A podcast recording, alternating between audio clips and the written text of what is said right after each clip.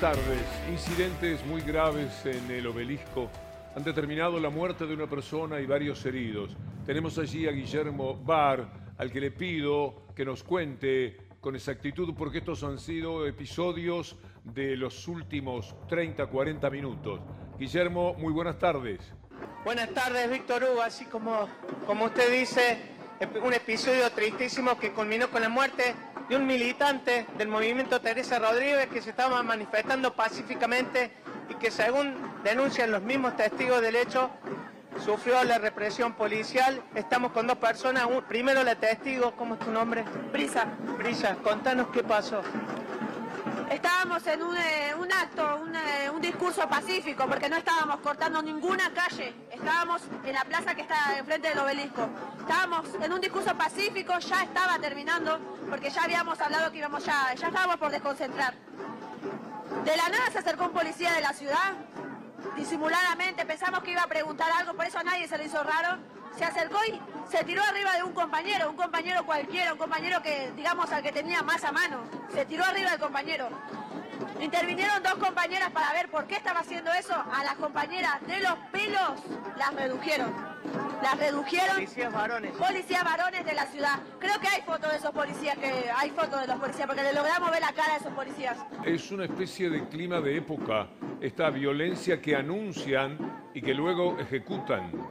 Exactamente, exactamente. Por eso no hay que, no había que dejar pasar en ningún momento estos discursos de mano dura, por eso los enfrentamos tanto, de no ceder a ninguno de esos discursos, porque eso se transforma en hechos concretos como este como asesinatos directos de los militantes populares. Cuando se ve eso, no las manifestaciones que se hacen para reclamar por comida, la estigmatización, la construcción del enemigo, que tanto conocemos los que, los que somos hijos desaparecidos, lo que hacían con nuestros padres, esas construcciones del enemigo sobre los sectores populares son para después avanzar con una represión brutal contra los que menos tienen, como sucedió en el caso de Facundo.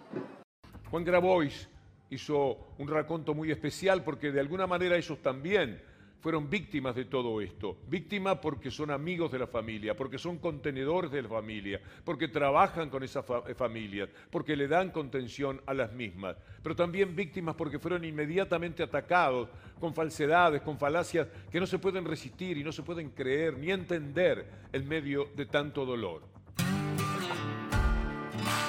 barrio son compañeros muy cercanos, hay una bronca y una indignación tremenda, se cruzó una raya, además se manoseó la situación de una espantosa, grave, empezó a llamar a todas las redacciones para ver si inventaba algún artilugio para echarle la culpa a Natalia Saracho, que es diputada, de su propia incompetencia, de que el patrullero de la policía local llegó media hora tarde, que la ambulancia llegó 40 minutos tarde, él que es el cowboy del orden y de la ley tenía prófugo de la justicia, que fue uno de los asesinos, ahí eh, en sus narices y no se gasta una emoción y le importa tres pepinos lo que le pasa a la familia. La Quinta de Diamante es una cueva de narcos. Aquí además hay un esquema que es, que yo no lo termino de entender, de policía local, que tiene el comando operativo del intendente, pero la responsabilidad política el ministro de Seguridad. Escuchalo bien acá, todo el tiempo lo que está buscando es echarle la culpa a los pibitos que su propia policía recluta para rateriar o para hacer narcomenudeo y hace política con eso. Cuando es uno que sobreactúa la mano dura, o es un incompetente, o detrás de esa sobreactuación tiene negocios raros. Que con agarrársela con los pibes, cagarlos a palos y que al otro día vuelvan a la esquina, no resuelve nada, sino que empeora las cosas. Pero garpa políticamente tocar esa fibra sensible de la gente, que es el miedo que tenemos todos los que tenemos hijos, de que nos pase lo que le pasó a Morena. Cosas peores todavía sucedieron en el marco de este tremendo dolor que tanto afectó como muy pocas veces se dio a toda la sociedad argentina. Todos estuvimos atravesados por una pena, una congoja tan grande que no nos podíamos quitar, sobre todo en la jornada de ayer. En cada conversación, en cada encuentro aparecía el tema como si fuera una necesidad de catarsis la que teníamos frente a la muerte tan absurda, imposible de comprender de esta niña de 11 años. En medio de esto, los políticos dijeron que había que suspender las actividades políticas. Yo creo que el tema es profundamente político, pero posiblemente inabordable ahora. Entonces se tomó esa decisión. ¿Qué hizo eh, Patricia Bullrich? Véanla. Todo lo que esté mi alcance que Córdoba y la Argentina tengamos un futuro distinto. Gracias, disculpen, disculpen este momento y vamos todos por tener un país con justicia, con ley, un país justo, un país donde no asesinen a los chicos. Gracias, gracias. No desaprovechó la ocasión, no hizo lo que otros anunciaron y cumplieron. Se paró allí, hizo un discurso un poco más breve, pero muy enfático y con una clara relación con el episodio que había ocurrido y con el posicionamiento político que se conoce de ella. Al ratito estaba hablando con la mafia de Clarín, con la gente de TN, sobre bajar la edad de imputabilidad, que es una vieja lucha por otra parte del propio medio. Podemos tener gente con prontuario en la calle. Patricia. Y esto también tiene que ver con una filosofía la filosofía del zafaronismo, del garantismo, que tan mal le ha hecho a la Argentina. Por eso nosotros tenemos otra filosofía.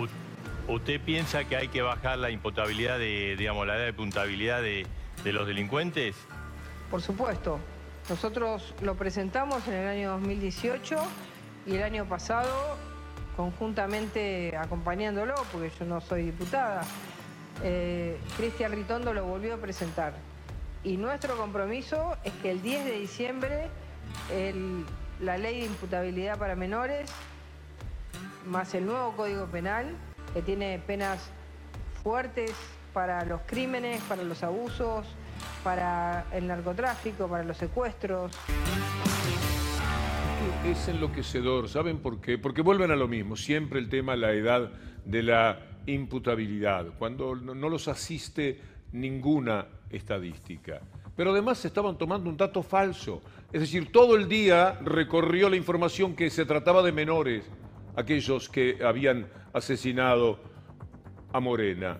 No era ni siquiera así, pero todos estaban ya hablando de este tema. Mire, se sumaron Larreta, Massa, todos a su manera hablando del tema de la imputabilidad de los menores. Un régimen penal juvenil para menores, definitivamente. ¿Qué quiere decir eso? Que no es aplicar exactamente el mismo código penal que le aplicás a alguien de 30 años a una persona de 16 años. Eso no, eso es bajar la edad, eso no. Lo que, lo que funciona en toda América es que se aplica un régimen penal especial para los menores. En algunos países desde los 14, en otros desde los 15. Donde obviamente alguien que comete un homicidio tiene que estar preso independientemente de la edad que tenga. El régimen penal juvenil, digamos, tengo una posición tomada, digamos, que es pública, que plantea que desde los 14 a los 18 años hace falta un nuevo régimen penal juvenil, digamos, sí que es público. El error grave que se comete es pensar que son las penas, la amenaza de mayor cárcel o anticipar las condenas, lo que va a terminar con el delito. Con el delito termina eh, la igualdad, con el delito termina eh, atacar el hambre que tienen millones y millones de personas. No hay una sociedad con más presos que Estados Unidos, no solamente en forma numérica, porque está la cantidad de habitantes, sino por, en términos relativos, por la cantidad que hay respecto a la comparación que se hace con los otros países del mundo. ¿Ha conseguido disminuir el delito de los Estados Unidos? De ninguna manera. Tiene millones de personas presas. Ya no se puede decir con exactitud, es una de las cosas que más cuesta. Pero estamos hablando de dos, tres millones de personas detenidas, más los millones que tienen que usar algo en el tobillo, una tobillera, en la muñeca, y los que están en libertad condicional, millones de personas, posiblemente entre 8 o 10 millones de personas. Habló de los nueve años. A los nueve años ya habría que considerar la imputabilidad. Lo dijo en esta jornada. Es insoportable porque es un gravísimo error. Es estar muy pero muy fuera de foco. Por eso los políticos tendrían que pensar en cuáles son las verdaderas soluciones y de ninguna manera seguir recorriendo el camino trillado y constante de la baja de la edad de imputabilidad y además lo que siempre llaman la represión que entienden que es necesaria, que sería la que termina con todo. Hoy terminó con alguien, terminó con la vida de una persona. Hay una muerte que sigue doliendo mucho en la Argentina que tuvo un trasfondo profundamente político. El martes comienza el juicio con los eh, asesinos de Rafael Nahuel. Defender eh, que no está identificado qué, arma disparó a Rafael, eh, mató a Rafael Nahuel eh, que hubo problemas con las pericias, que se perdió el arma en su momento y eso, digo, fue parte de la estrategia de la fuerza de seguridad para buscar impunidad. Nosotros entendemos, como hay heridos también, hubo heridos, no es solo que Rafael Nahuel eh, recibió impactos de balas, sino que está comprobado que tiraron más de 100 disparos y por eso hirieron también otras personas. Nosotros queremos la condena para todos y todas, ¿no? Eh, quienes fueron los que llevaron adelante eh, esos disparos. Todo esto lo vamos a ir conociendo a partir del martes, naturalmente será una cobertura habitual de nuestro programa. Pasan cosas en estos tiempos de elecciones muy graves, es todavía terrible lo que eh, leemos de lo que ha sucedido en Ecuador, donde fue asesinado eh, alguien que estaba nada menos que pretendiendo la presidencia de la República, Fernando Villanueva, eh, fue asesinado en la jornada de hoy y está con nosotros Marco Teruggi para entender qué es lo que ha sucedido. Marco, bienvenido, gracias. ¿Qué tal? Muy buenas noches. ¿Cuál es la primera presentación de este tema? Bueno, un tema de suma gravedad. El próximo 20 de agosto son las elecciones presidenciales en Ecuador y tenemos a un candidato que fue asesinado al terminar un meeting eh, y generó un impacto realmente eh, muy fuerte, pero hay que remontarse a mucho tiempo atrás para recordar algo así. Es increíble. En tiempos en que Ecuador como el mundo entero necesita más democracia, un ataque violentísimo a la democracia. Es una espiral de violencia. Hace tres semanas fue asesinado el alcalde de Manta, también de la misma manera por sicarios, y ahora pasó con un candidato presidencial que fue baleado cuando se subía a su auto, justo el auto blindado no estaba, y esto genera, digamos, una dimensión de la crisis que se está viviendo en Ecuador, que está sumergido en una situación dramática que es parte de la crisis política. Vamos a ver un video de la víctima. Eh, de Fernando Villavicencio, que tiene toda una historia, eh, no es alguien que aparece posicionándose como candidato a presidente de buenas a primeras, tiene un largo recorrido como periodista y como hombre de la política, pese a que, como vieron ustedes, es un hombre joven. Mire lo que decía tiempo atrás respecto a las amenazas que recibió. Aquí estoy, doña Luisa González,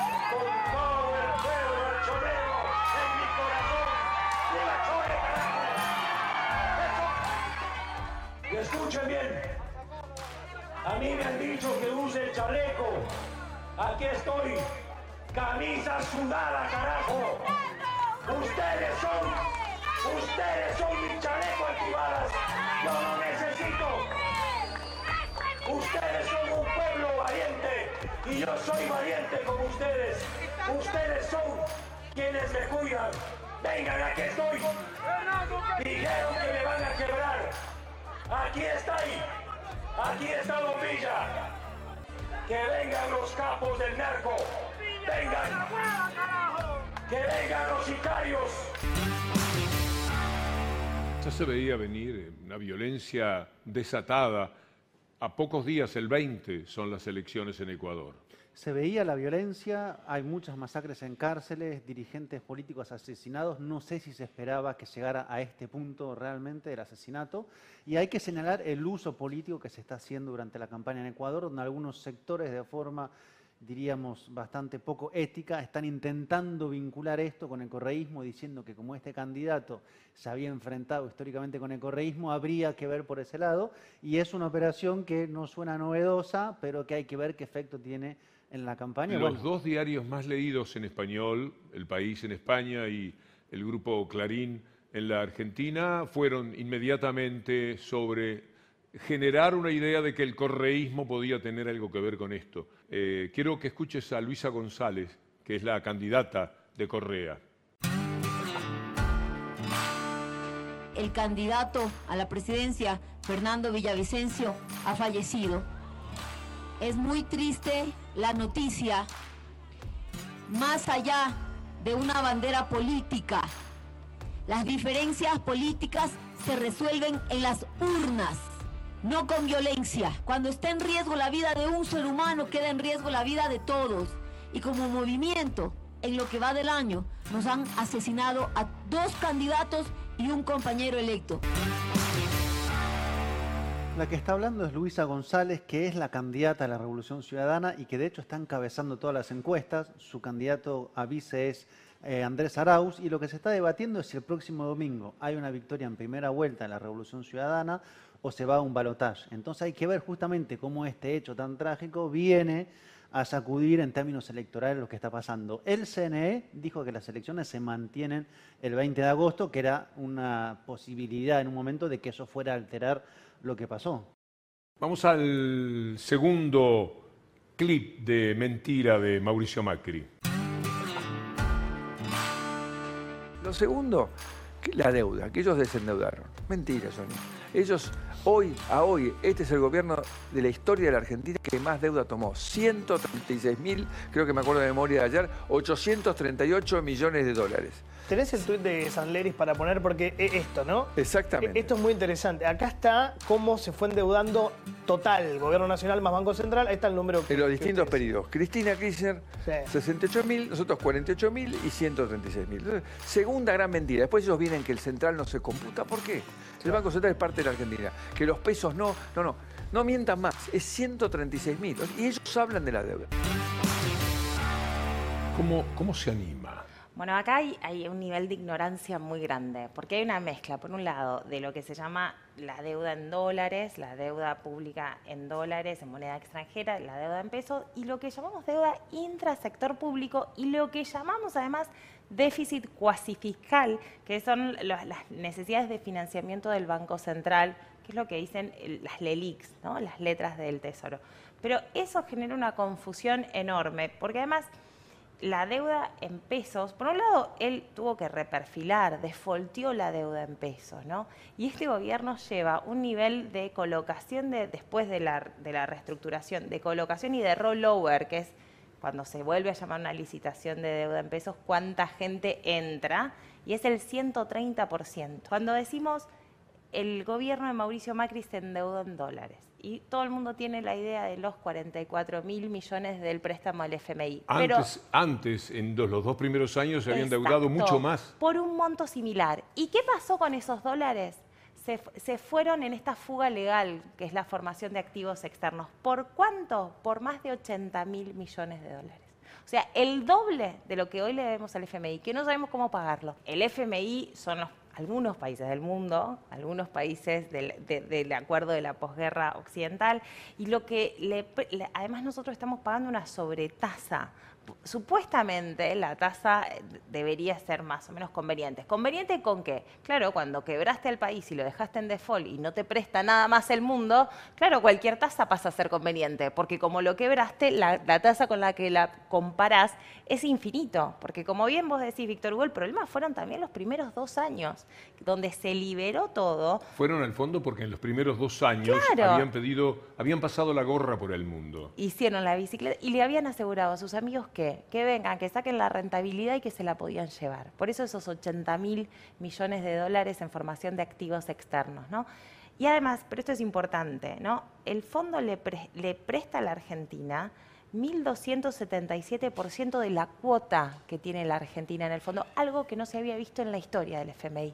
Quemó los papeles y sus manuales del fondo a la hora de prestarle plata a la Argentina. Sus propios reglamentos. Sus propios reglamentos. Tuvo que hacer una auditoría donde lo tuvo que reconocer. Y sin embargo, y a pesar de esa auditoría, donde queda claro que fue un préstamo político, que lejos estaba de eh, solamente solventar un problema de balanza de pagos, por eso, entre paréntesis, me permito decir que quizás eh, el tema debió ser siempre discutido políticamente. Primero que nada, la discusión política y después hacíamos los números.